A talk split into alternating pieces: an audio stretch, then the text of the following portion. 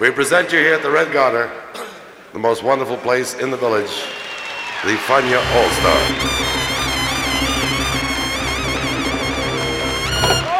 La hora faniática.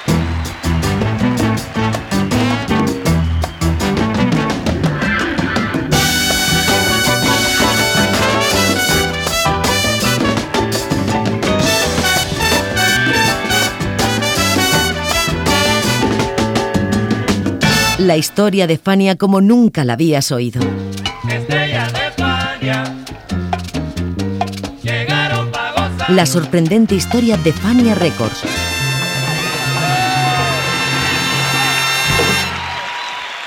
La hora faniática. Do you want a bump?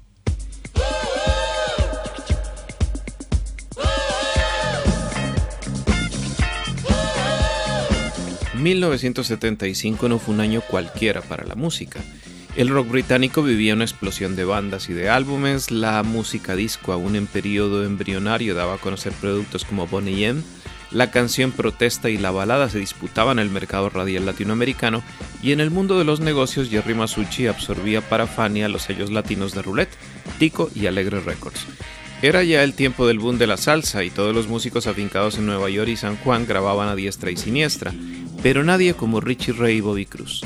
La hora faniática narra hoy cómo fue la elaboración de su peculiar álbum de estudio 1975. Así que, bienvenidos.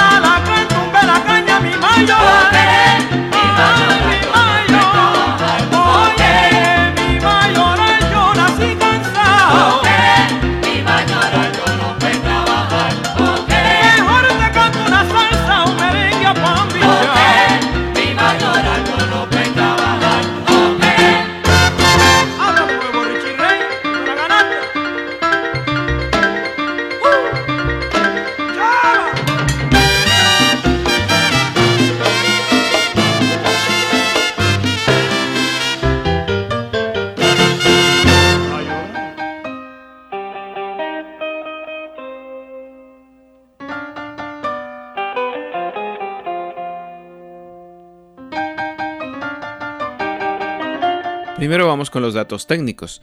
1975 se grabó en los Good Vibration Sound Studios bajo la supervisión de Home Fausti y Bernard Fox. Fox era el dueño de los estudios y había establecido un acuerdo que le permitía grabar allí a todos los artistas de Roulette. Luego, ese acuerdo se amplió a Fania. Los Good Vibration estaban ubicados en Broadway con 40 en Times Square, donde durante años habían funcionado los míticos RKO exactamente en la última planta del 1440 de la Broadway. La producción de 1975 fue íntegramente llevada a cabo por Ricardo Rey.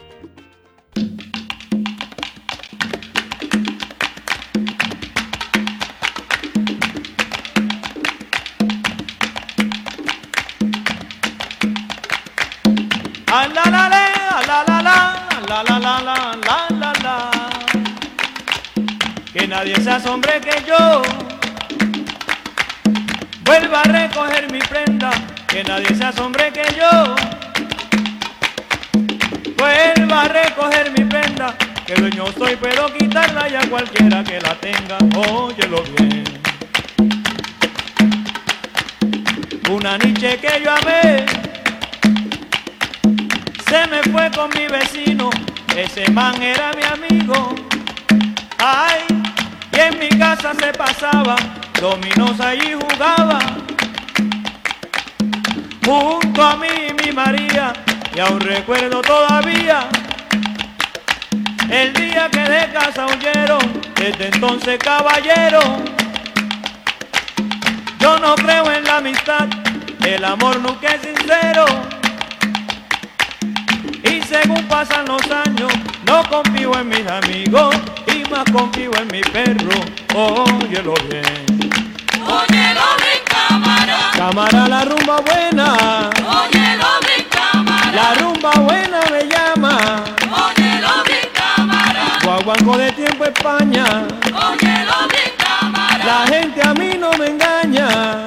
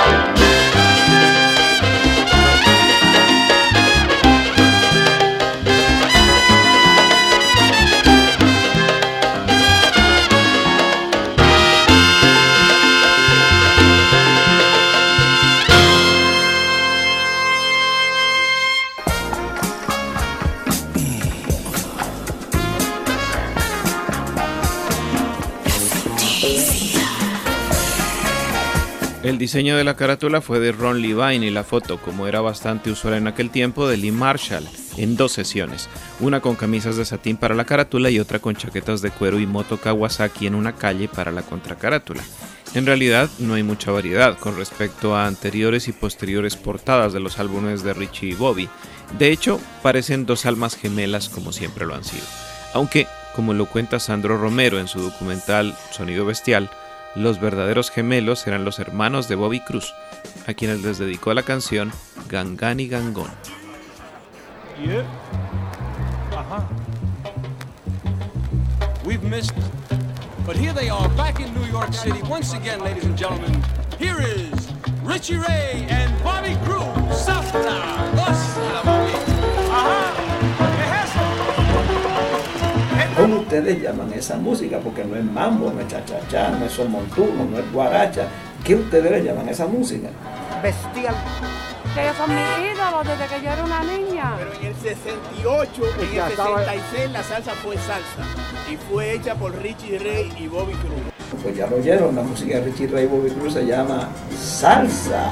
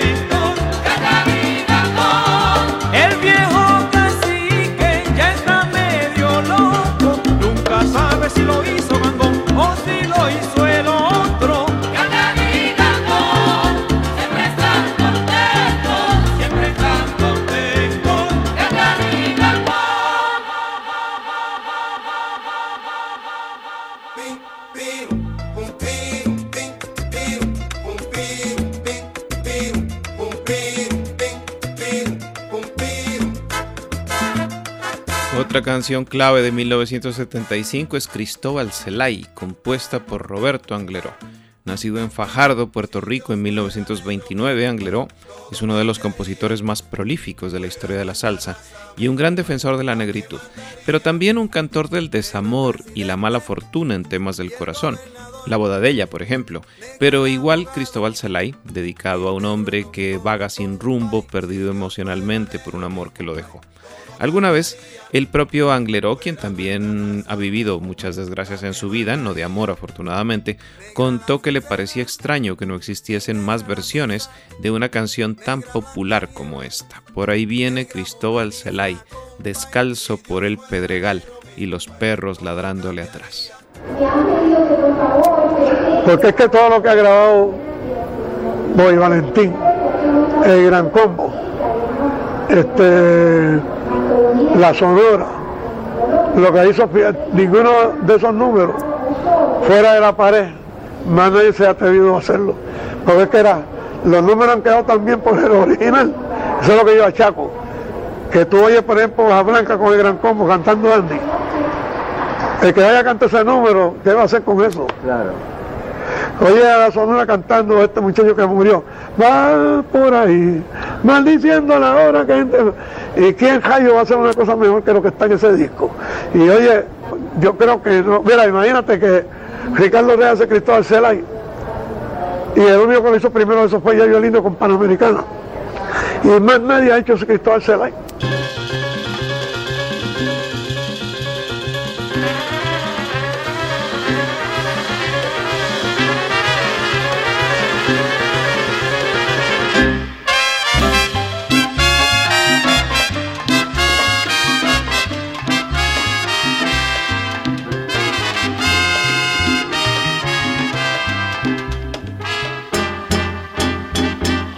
Viene Cristóbal Celay, descalzo por el pedregal y los perros ladrándole atrás.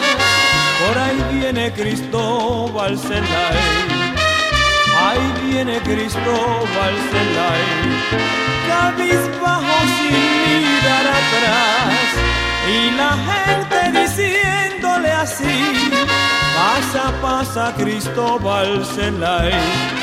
Ahí viene Cristóbal Celay. Y lleva en su pecho una herida que fue producida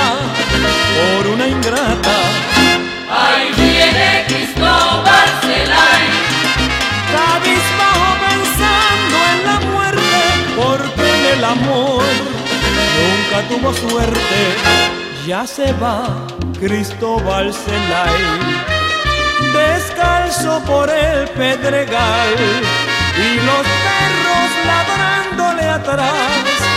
Por ahí va Cristóbal Celay.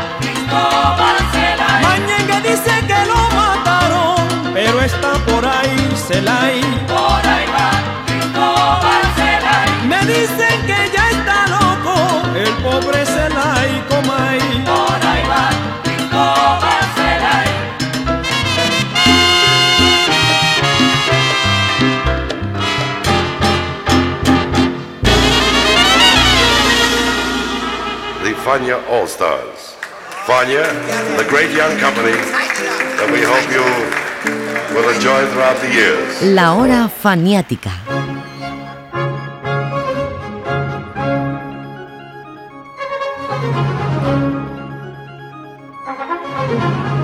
Armonías tonales, compases sencillos, bajos continuos.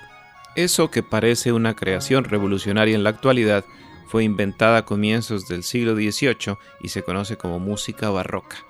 Pero aunque este estilo se usó en casi todas las escuelas de música de los años 60, los intérpretes latinos no se sintieron atraídos por él. Prefirieron a Chopin y todo el romanticismo, un ambiente melódico a una gama de contrapuntos. Ricardo Rey fue la excepción y aunque tocó a Chopin en sonido bestial, encontró en Bach un mejor reto a su intención de ligar lo afrocubano y lo barroco. En 1975 tituló su obra Mi amigo Juan, basada en la Sinfonía de la Cantata Religiosa número 29 de Bach. Del Porque momento. nosotros nos criticaron mucho por cuestión de la salsa. Sí, nosotros nos decían los asesinos de la música. Porque antes de que nosotros hiciéramos esa mezcla de salsa, eso no se conocía, ¿ves? El guaguancó era guaguancó, el merengue era merengue, tú sabes. Sí, nosotros lo ligamos todo ahí. Entonces decían que Richie, que decían que Sebastián, Juan Sebastián Barra, se iba a volver a virar en la tumba con lo que Richie hacía.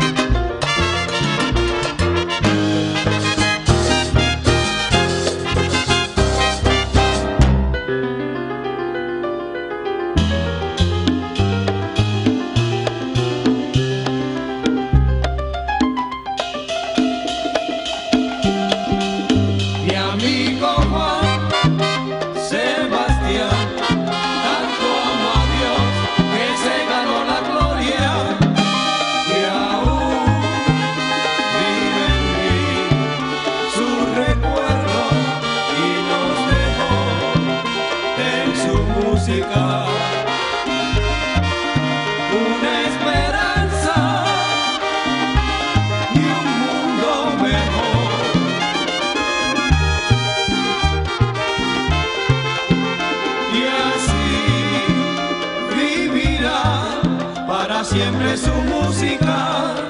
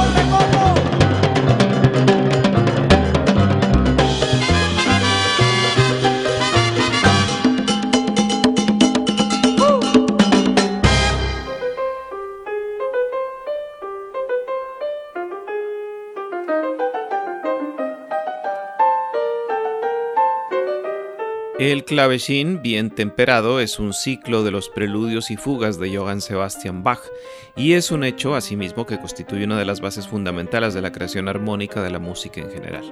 Como su nombre lo indica, el instrumento central es el clavecín, posiblemente el clavicordio, dado que Bach compuso esta serie en la segunda década del siglo XVIII.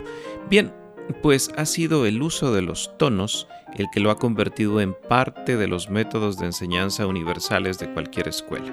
Ricardo Rey aprendió eso en la New York City High School for the Performing Arts y en la Academia Juilliard, y empañado como estaba en hacer una simbiosis con la música caribeña, convirtió el clavecín bien temperado en Juan Sebastián Fuga.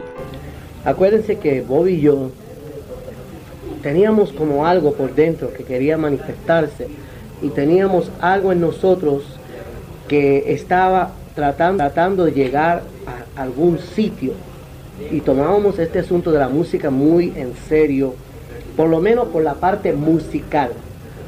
La letra, jugábamos mucho con la letra, tú sabes, eh, eh, ahí utilizábamos la letra como para tratar de llegar al pueblo, pero en la música estábamos tratando de hacer cosas grandes, cosas diferentes. Entonces yo pienso que más o menos desde el sonido bestial hasta hasta décimo aniversario por ahí, fuimos cada vez eh, desarrollando la parte musical más y más y más y más y más, hasta, hasta que llegó un momento que yo me acuerdo que un, amigo de nosotros, locutor, puso un disco, yo fuimos a la emisora de él y nos puso un disco que se llamaba Juan Sebastián Fuga. Y él me dijo, Richie, esto está tremendo. El único problema que temo, me dice, es que ya esto no es salsa esto es un concierto, esto es, yo no sé qué es esto, pero no es salsa. Entonces él temía que ya el pueblo que le gustaba la salsa podía quedarse atrás, que no iban a entender si seguíamos en esa línea lo que estábamos haciendo. Así que yo creo que lo, creo que, lo que pasa a través de esos, años es que todas las ideas y todo lo que teníamos dentro musicalmente se va viendo más y más y más y más. Cada vez nos podíamos más atrevidos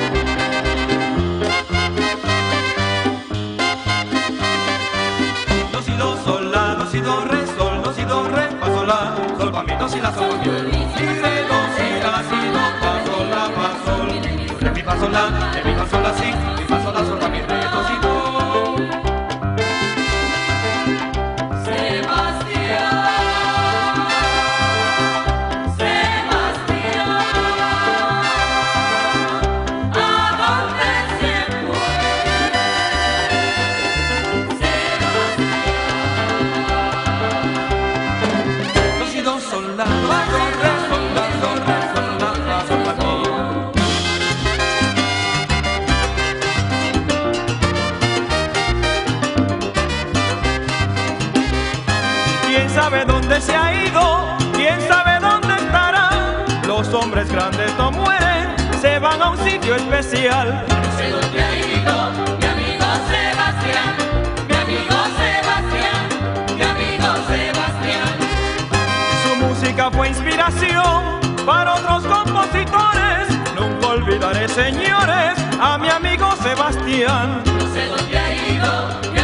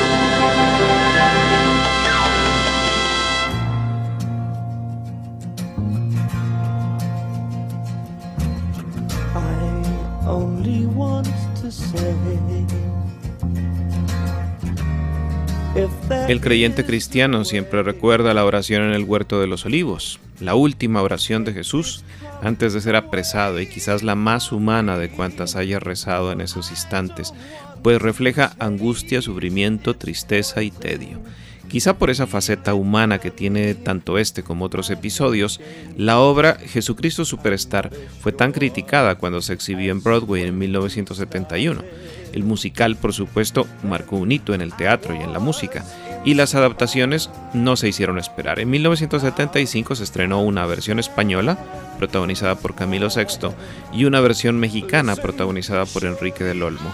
Y en 1975, Ricardo Rey y Bobby Cruz grabaron el tema Jesús en el Jardín, originalmente Gethsemane, I Only Way to Say, en la obra de Andrew Lloyd Webber y Tim Rice.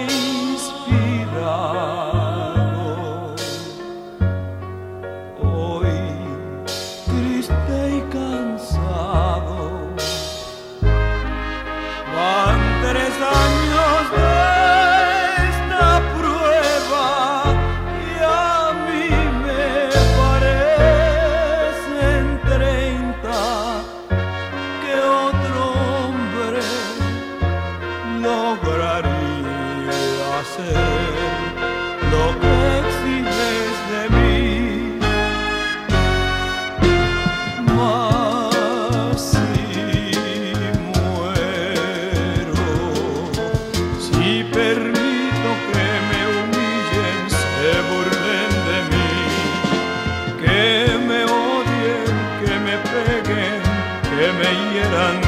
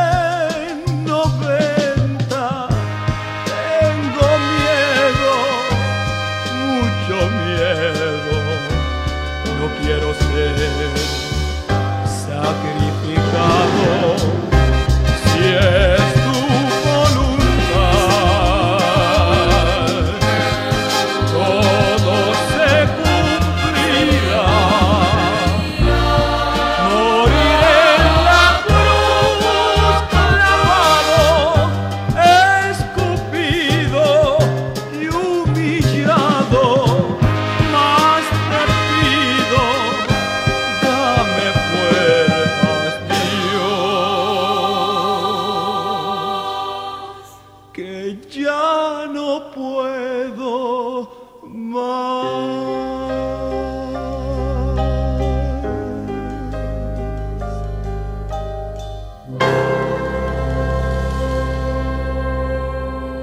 Oye, qué rico suena las estrellas de España.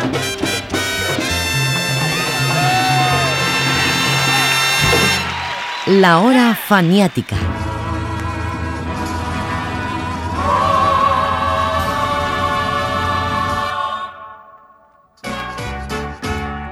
La referencia anterior nos deja en presencia de otro aspecto de la obra de Richie Ray Bobby Cruz, el de la religión. 1975 es el álbum anterior a su conversión definitiva al cristianismo, lo que podría ser interpretado como el último de sus discos no religiosos. Es curioso, pero los melómanos, los salseros, se tomaron esto como una afrenta personal, como si Richie y Bobby hubiesen dejado a un lado el tumbao. Y no es así, no es para tanto. La música no es atea ni creyente, es un sentimiento y una matemática que están más allá. Pero lo cierto es que en ese sentido, Richie Ray y Bobby Cruz tuvieron un antes y un después en 1975. Entonces nosotros estamos plenamente convencidos que la solución de los problemas del hombre proviene de Jesucristo y de la Biblia. Entonces nosotros eh, presentamos esa posición a través de la música y lo van a oír la gente que le gusta Richie Boy.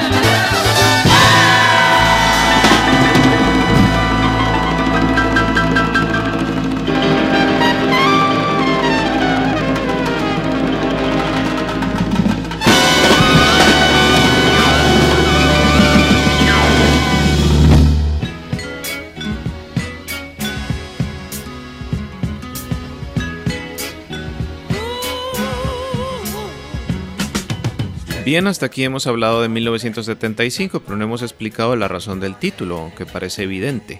Era un año de grandes cambios en su vida y uno de los discos que hicieron entonces.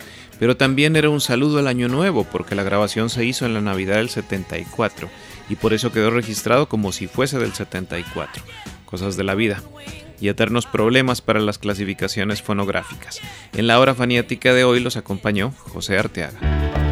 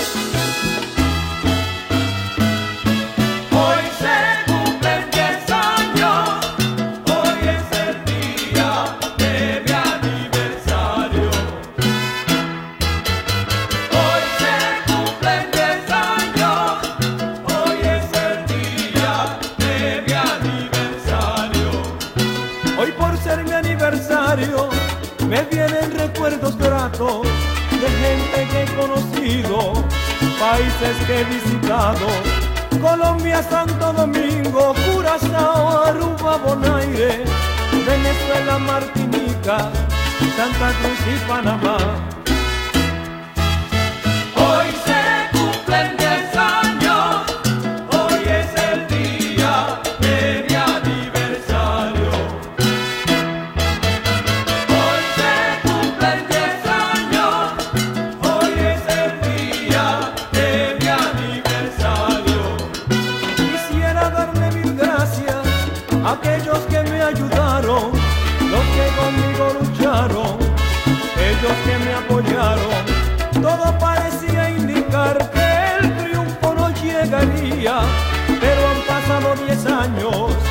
Aquí estamos todavía.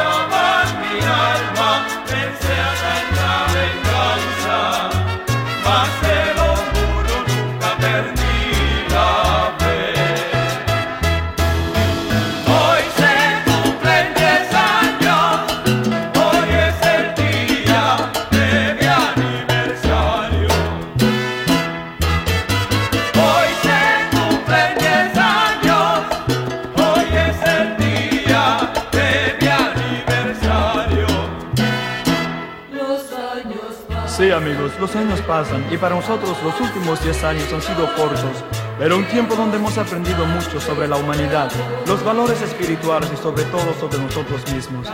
Solo pedimos que con la gracia de Dios, los próximos 10 años nos traigan tantos buenos amigos como los últimos 10 y sobre todo poder seguir brindándoles lo mejor de nuestra música.